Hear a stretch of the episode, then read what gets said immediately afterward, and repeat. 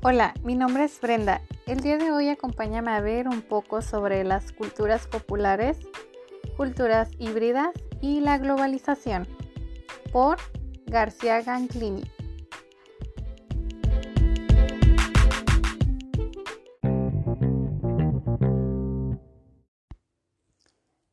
¿Qué era lo popular?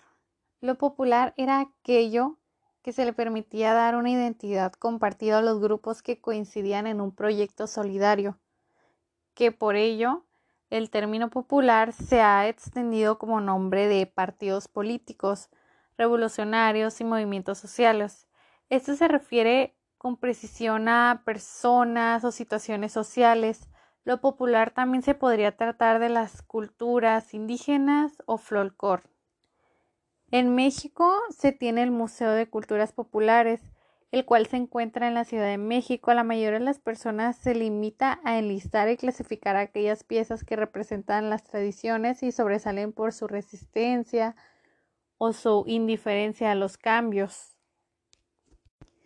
Sin mencionar que también se caracteriza por sus etnias, las tradiciones que conllevaban, la literatura, la lengua que empleaban, así como también las artesanías que creaban de manera manual.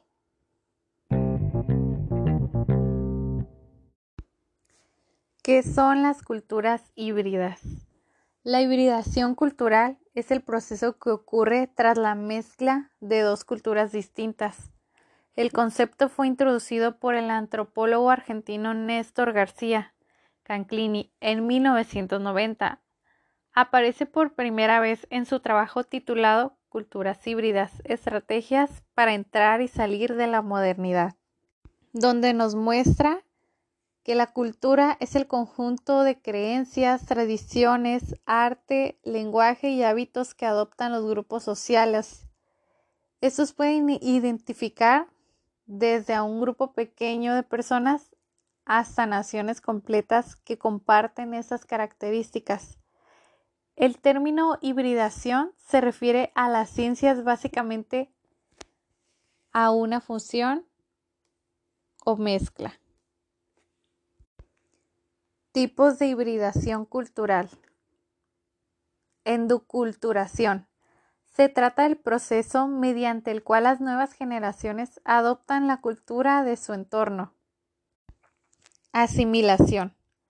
Esto ocurre cuando un grupo externo, ya sea de migrantes o una minoría etnia, pasa a formar parte de una nueva comunidad. Transculturación. Es el tipo de cambio cultural notorio en las conquistas.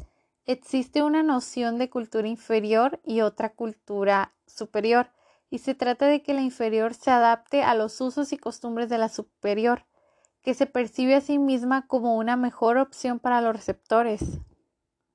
Uno de los ejemplos más visibles en las culturas híbridas latinoamericanas serían las tradiciones decembrinas.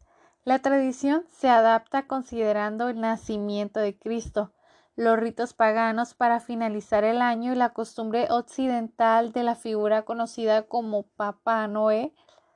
Por ejemplo, en Colombia, estas celebraciones se extienden hasta por nueve días.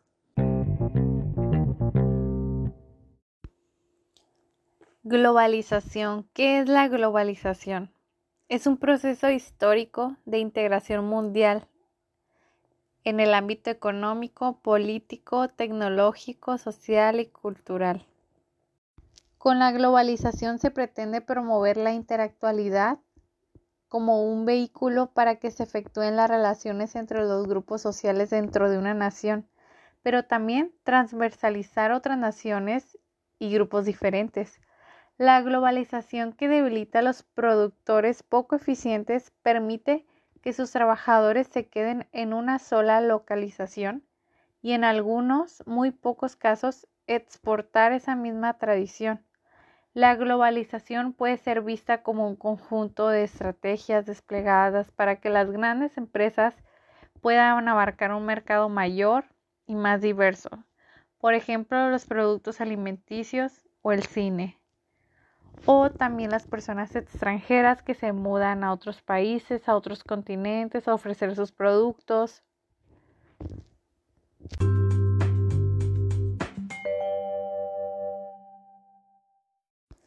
Esto es todo por mi parte. Espero te hayan ayudado un poco estas pequeñas versiones resumidas acerca de García Ganclini de culturas populares, culturas híbridas y globalización.